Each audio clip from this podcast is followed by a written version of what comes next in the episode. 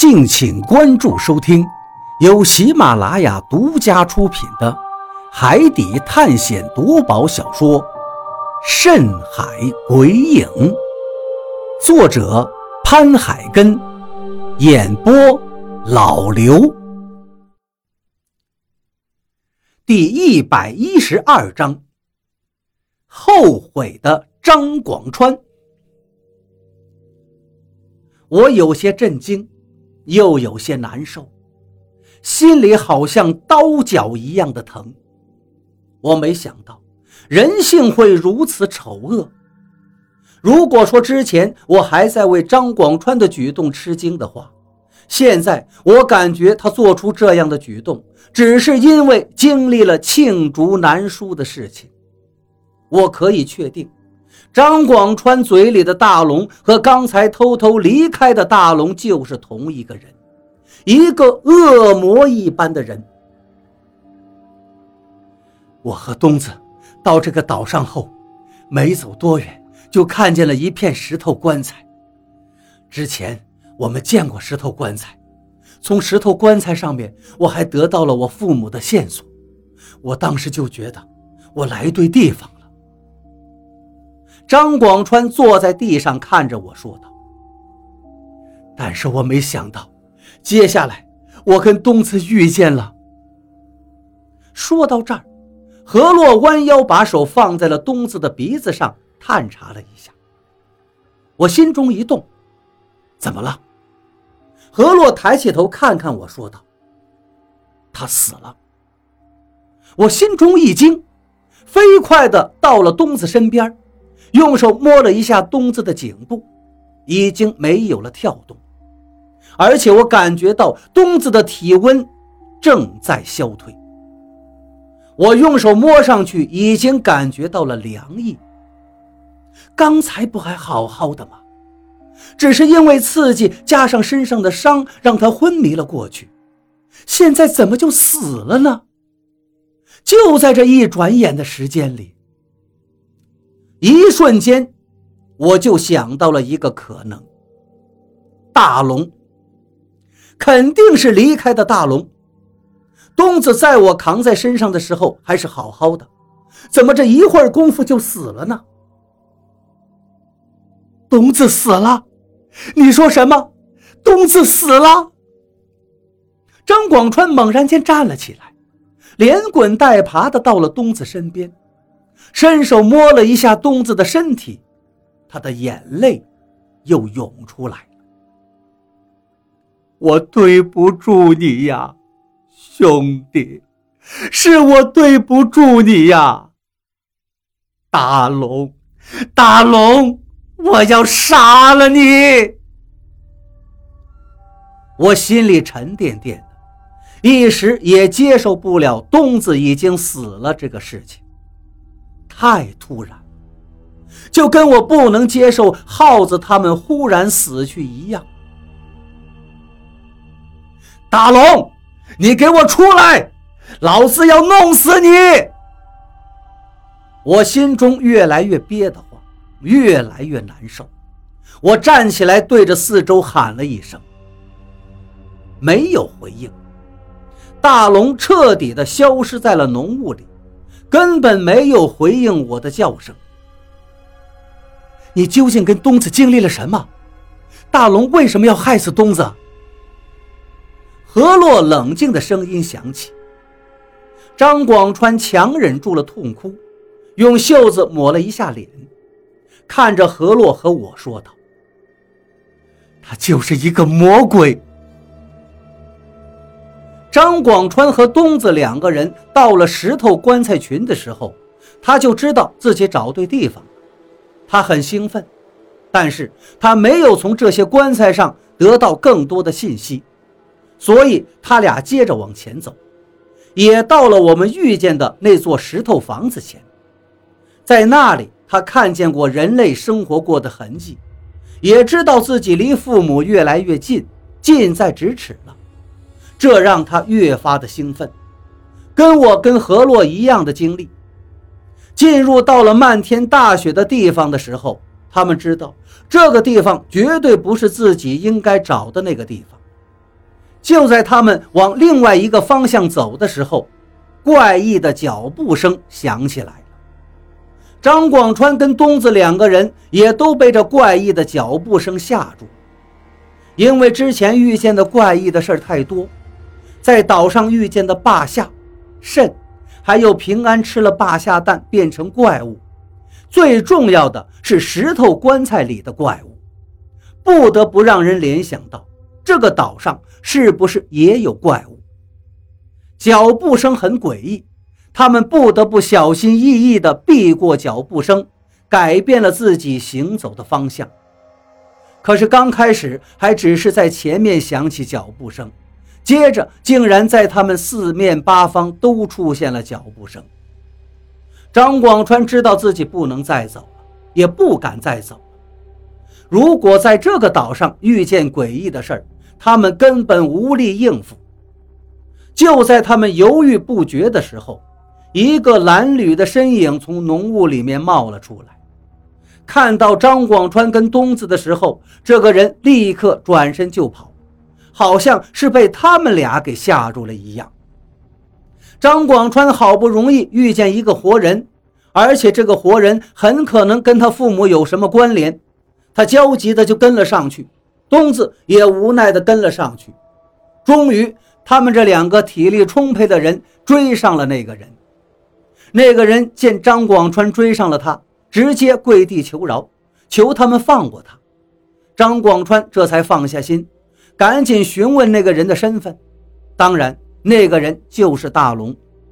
他说自己是流落到这个岛上的，在这个岛上已经生活了很久，而且还说了这个岛上古怪的地方。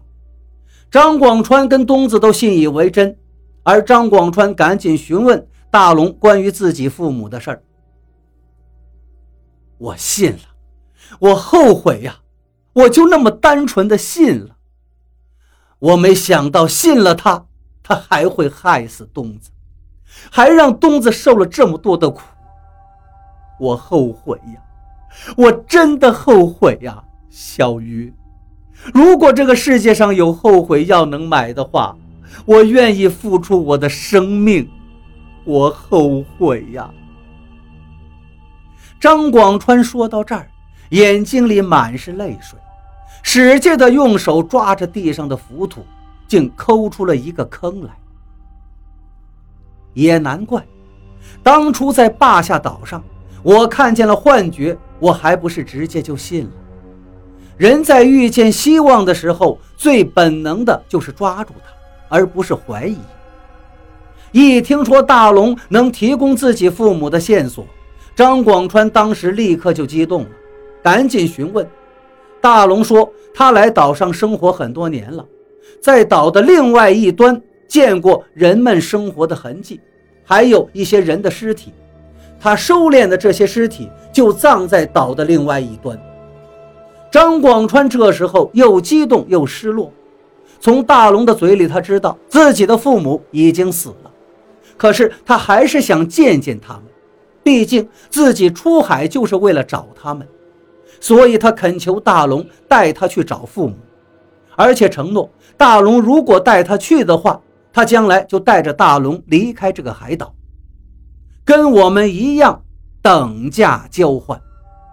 听到这儿，我感觉到了如此熟悉的一幕。我没有想到大龙竟然对我跟张广川用了同样的套路。张广川跟东子开始跟着大龙在浓雾里面行走，走了很久，终于看见了一片房屋。这地方还能看见人生活过的痕迹。大龙说：“这里离埋葬人的地方还有一段距离，这里是他休息的地方。”他邀请张广川和东子吃点东西再走。张广川那个时候已经没有一点防备心了。他跟东子在海上也漂了几天了，又在岛上走了这么久，确实饥渴难耐。虽然大龙拿出来的东西并不是那么可口，只是一些海蛎子随便烤了一下，但两个人也没有挑剔，狼吞虎咽地吃了一阵。张广川忽然间感觉到一阵头晕，接着就昏迷了过去。等他再醒过来的时候，也不知道过了多久，只是感觉到全身都被束缚住了。仔细一看，自己竟然被绳子绑得结结实实的，而东子就在他的对面。屋子里已经看不到大龙了。这时候，张广川再不知道自己上当，那就是傻子了。他怒吼着喊着大龙，大龙却没有回应他俩。他们两个在这个空荡荡的屋子里又不知待了多久。绝望，他当时只剩下了深深的绝望，还有一丝悔恨，因为他看见了就在他对面的东子。如果不是他的话，东子也不会落到现在这步田地，说不定正跟着李海牛还有我在海上航行呢。但现在说什么都没用了，他们现在身陷囹圄，想要离开这儿，只能是自救了。自救说起来简单，但实施起来并不容易。两个人试了很多办法，也不能挣脱绳子。绑住他们的绳子是用麻拧成的，两个人挣扎了很久，手腕都被粗粝的麻绳弄得血肉模糊了。就在这时候，大龙出现了。我看见他的时候，直接就开骂了，可是他的脸上却毫无波澜。这么多年，我从来没有见过一个人能把表情隐藏的这么深，我也没见过一个人会冷血到这种地步啊！张广川说道：“你们究竟经历了什么？”这一身伤难道是？张广川点了点头。这岛上是有怪物，而且不止一个。如果我和东子不是幸运的跑出来，也许我们两个也变成怪物了。我吃了一惊。张广川质问大龙：“他为什么要这样？究竟是为什么？”大龙看着他，没有说话。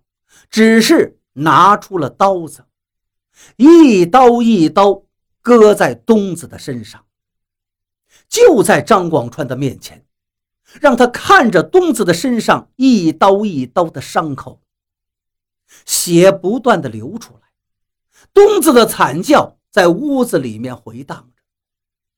张广川不忍心看，他吼叫着让大龙冲自己来。大龙并没有理会他，还是一刀一刀的割着东子的身体，而且割上几刀，他就会为东子止血，然后把昏迷过去的东子再弄醒，接着再割。这根本就不是因为仇恨了，大龙应该就是一个心理扭曲的人，甚至我怀疑他的灵魂都已经扭曲了，不管他遇见什么事儿。变成了这个样子。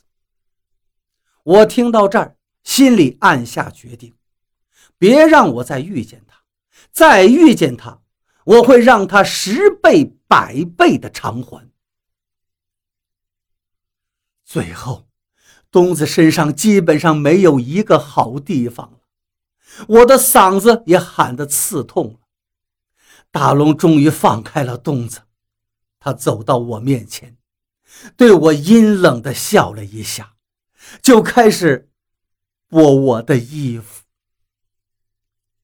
张广川扯开了自己的衣服，他胸前裸露的伤口暴露在我的面前。他外面的伤已经够恐怖了，但当我看到他胸前的伤口时，还是忍不住倒抽了一口冷气。我们两个。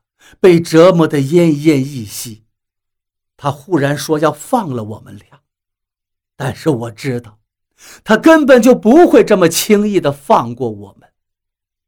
果然，我们两个被他带进了一个天然的大坑里，一个足足有两三丈深的大坑，一个足有两三丈深的坑，如果不借助工具。绝对不会有谁能爬上去。张广川和东子被掉了下去，大龙站在上面，往下丢了一块有棱角的石头，接着对坑下的张广川说道：“你不是想见你的父母吗？一会儿你就会见到他们了。你如果想感谢我的话，就活得长一点儿。”